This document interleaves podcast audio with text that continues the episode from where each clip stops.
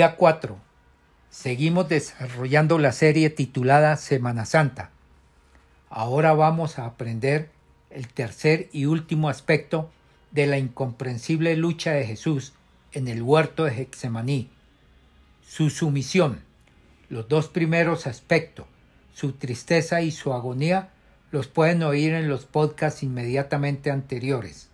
Padre, te damos gracias nuevamente por permitirnos estar aquí alabándote, glorificando, invocando tu nombre. Te amamos, te glorificamos, te bendecimos, te damos gracias. Señor, síguenos iluminando, mostrando, revelando. Gracias por tu amor y tu misericordia. Gracias por cada persona que escucha estos podcasts. Ilumínalos, muéstrales, revélales, háblales a ellos, a cada uno particular y a todos en general. Danos entendimiento de tu palabra y que la guardemos para así hacer hacedores de tu palabra. Gracias, Señor. En el nombre de Cristo Jesús, con el poder y la unción de tu Santo Espíritu, te hemos orado. Amén, y, amén. Su sumisión es el tercer aspecto de la incomprensible lucha de Jesús en el huerto de Getsemaní. Cuando Cristo ora, no como yo quiero, sino como tú, no debemos pensar que existe alguna discrepancia entre la voluntad del Padre y la del Hijo. En su lugar, lo que vemos aquí es que el Hijo, de manera consciente, deliberada y voluntaria, somete todos sus sentimientos naturales humanos a la perfecta voluntad del Padre. La oración es el mejor ejemplo de cómo Jesús, en su humanidad, siempre rindió su voluntad a la voluntad del Padre en todas las cosas, precisamente para que no hubiera ningún conflicto entre la voluntad divina y sus sentimientos humanos. Aquí hay una lección conmovedora.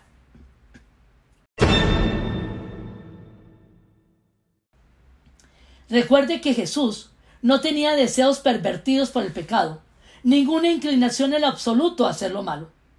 Pero sí, él necesitaba someter sus emociones y pasiones a la voluntad de Dios de una manera tan decidida y firme que preguntamos,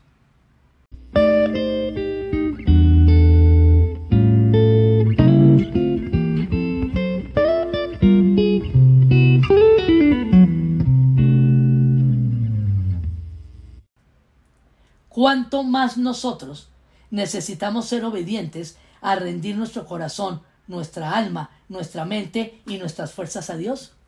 Todas nuestras angustias, temores, ansiedades, nuestros deseos, nuestra carnalidad, nuestras propias voluntades tienen que ser conscientemente sometidas a la voluntad de Dios si esperamos ser capaces de vivir nuestra vida para su gloria. La oración de Jesús no fue para que la copa pasara de él a cualquier precio. Él pidió ser librado de la copa, solo se habría otra manera de realizar el plan de Dios. La respuesta de Dios a esta oración demuestra definitivamente que no existía ninguna manera posible para conseguir la redención de los pecadores a no ser por el sacrificio de su propio Hijo. Dios no envió a Jesús a morir por gusto. Si hubiera habido otra manera, lo hubiera hecho pero no había otra manera, y es por eso que la copa no pasó de Jesús. Jesús lo sabía cuando pronunció la oración. Eso fue elaborado en el consejo eterno de Dios antes de la fundación del mundo, antes de que Jesús viniera a la tierra. Él sabía que si iba a ser el Cordero de Dios para quitar los pecados del mundo, eso significaba que tendría que sufrir la ira de Dios en el proceso. La oración del huerto de Getsemaní también pone de manifiesto el misterio que tuvo lugar en la eternidad entre los miembros de la deidad cuando Dios el Padre y Dios el Hijo juntos pactaron con el Espíritu Santo redimir a los elegidos y acordaron que Dios el Hijo se hiciera hombre y muriera para pagar el precio de la expiación. El apóstol Pablo habla de este tema en su epístola a Tito, Tito 1, 1, 2, pastor. Pablo siervo de Dios y apóstol de Jesucristo, llamado para que, mediante la fe, los elegidos de Dios lleguen a conocer la verdadera religión. Nuestra esperanza es que la vida eterna, la cual Dios, que no miente, ya había prometido antes de la creación. Si Dios prometió vida eterna antes del principio de los siglos, antes de que existiera criatura alguna a quien hacerle esa promesa, entonces, ¿a quién Dios se lo prometió?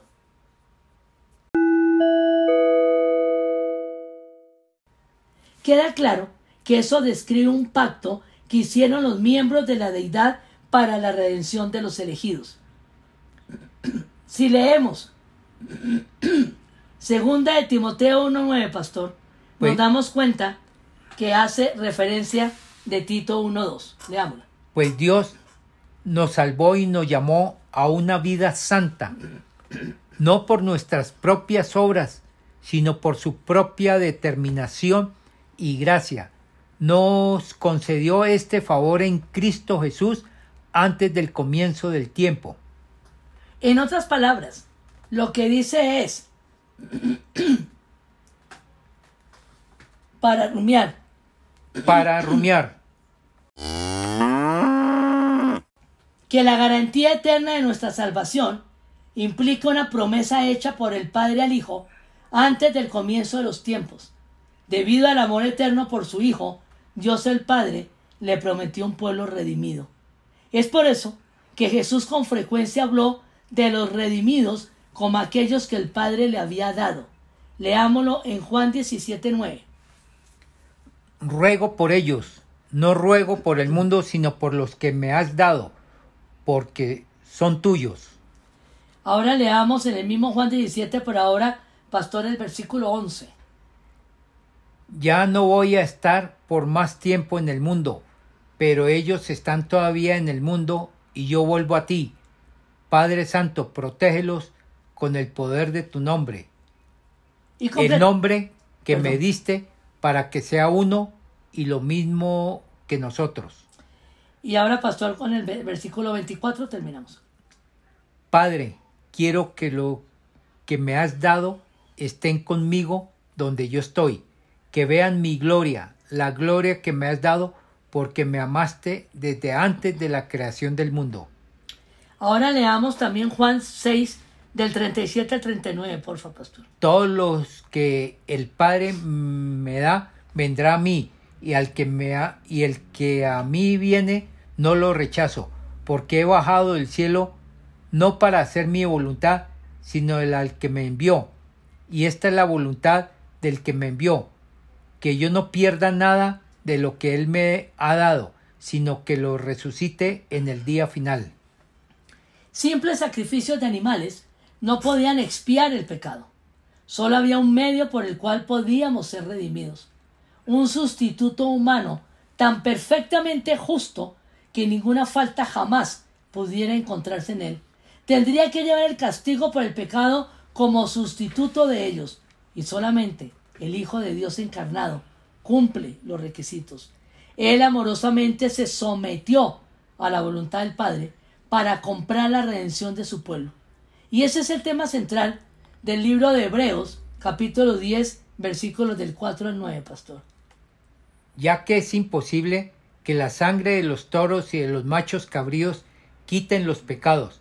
Por eso, al entrar en el mundo, Cristo dijo, A ti no te complacen sacrificios ni ofrendas, en su lugar me preparaste un cuerpo. No te agradaron ni holocaustos ni sacrificios por el pecado. Por eso dije, aquí me tienes. Como el libro dice de mí, he venido, oh Dios, a hacer tu voluntad. Primero dijo, sacrificios y ofrendas, holocaustos y expiaciones no te complacen ni fueron de tu agrado, a pesar de que la ley exigía que se ofrecieran. Luego añadió, aquí me tienes, he venido a hacer tu voluntad. Así quitó lo primero para establecer lo segundo. De modo que la sumisión de Jesús a la voluntad del Padre era una expresión de su amor eterno por el Padre y el camino a la cruz fue establecido. Esa es la verdad central revelada para nosotros en la oración de Jesús en el huerto.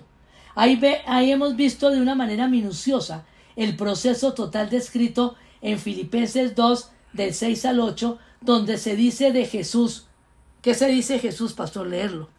Quien siendo por naturaleza Dios, no consideró al ser igual a Dios como algo a que aferrarse. Por el contrario, se rebajó voluntariamente, tomando la naturaleza de siervo y haciéndose semejante a los seres humanos, y, al manifestarse como hombre, se humilló a sí mismo y se hizo obediente hasta la muerte y muerte de cruz. Su oración en Getsemaní nos deja ver una ventana en su alma y en su corazón cuando él hizo esa entrega y reveló el enorme sacrificio de tener que morir en nuestro lugar. Para rumiar. Cuando Jesús terminó de orar, tuvo la victoria que buscaba. Salió de su tristeza, angustia, agonía, terror y súplica en perfecta armonía con la voluntad de su Padre, en perfecta sumisión. Estaba preparado para enfrentarse a la cruz y beber hasta la última gota de la copa amarga de la ira del Padre contra el pecado. Sus enemigos ya se acercaban.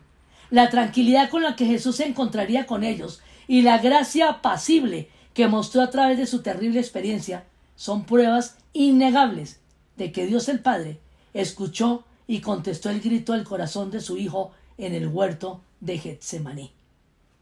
No es suficiente solamente en creer en Jesús hay que recibirlo en nuestro corazón con fe.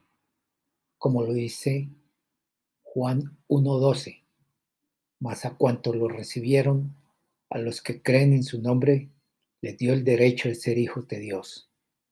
En Romanos 10, 9, 10 dice que si confiesas con tu boca que Jesús es el Señor y crees en tu corazón que Dios lo levantó entre los muertos, serás salvo porque con el corazón se cree para ser justificado, pero con la boca se confiesa para ser salvo. Si has recibido a Jesús en tu corazón, eres un hijo de Dios. Si no lo has recibido, te invito a que digas esta oración de todo corazón, con la boca, voz audible, creyendo en tu corazón. Así nos da el derecho de ser hijo de Dios. Repite con todo tu ser, cuerpo, alma y espíritu. Con tu boca, creyendo en tu corazón esta oración.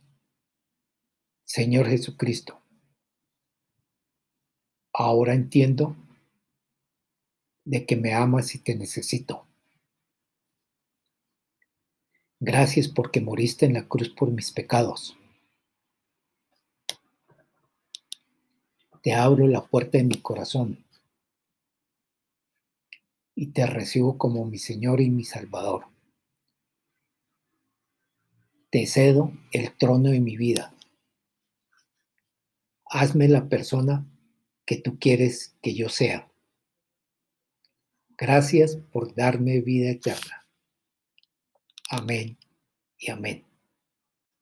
Si la hiciste, si repetiste esta oración, con fe, a partir de hoy eres un hijo de Dios.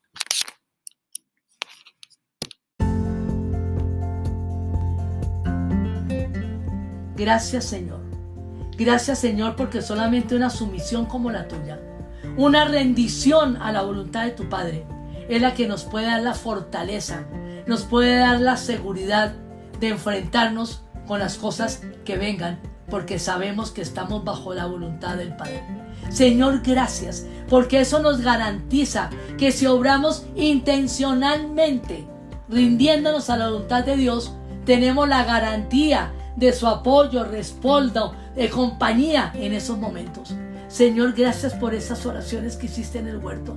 Gracias, Señor, porque son oraciones significativas, profundas. Son oraciones que tenemos que imitar para poder entender en los momentos difíciles de angustia, de agonía, lo que tenemos que hablarle al Padre. Señor, gracias porque vez más nos muestra que la oración es basada en tu palabra, que la oración está dicha en tu palabra, Señor. No hay otra forma de comunicarnos con el Padre sino a través de la palabra dada, escrita en la Biblia. Señor, gracias porque tú orabas conforme a la palabra del Padre. Gracias, Señor, porque cada vez que aprendemos de ti, tenemos una responsabilidad más en la vida para vivir conforme a tu voluntad. Yo te alabo y te bendigo, Señor, en este tema tan maravilloso, tan profundo, tan fundamental y significativo para nosotros como cristianos. Que la cruz deje de ser un elemento pasajero o motivo de, de temas de alabanza. Que sepamos que en la cruz tú nos diste todo lo que somos, nuestra identidad y nuestra posición en ti. Yo te alabo y te bendigo en este tema. En el nombre de Jesús. Amén. Amén y amén.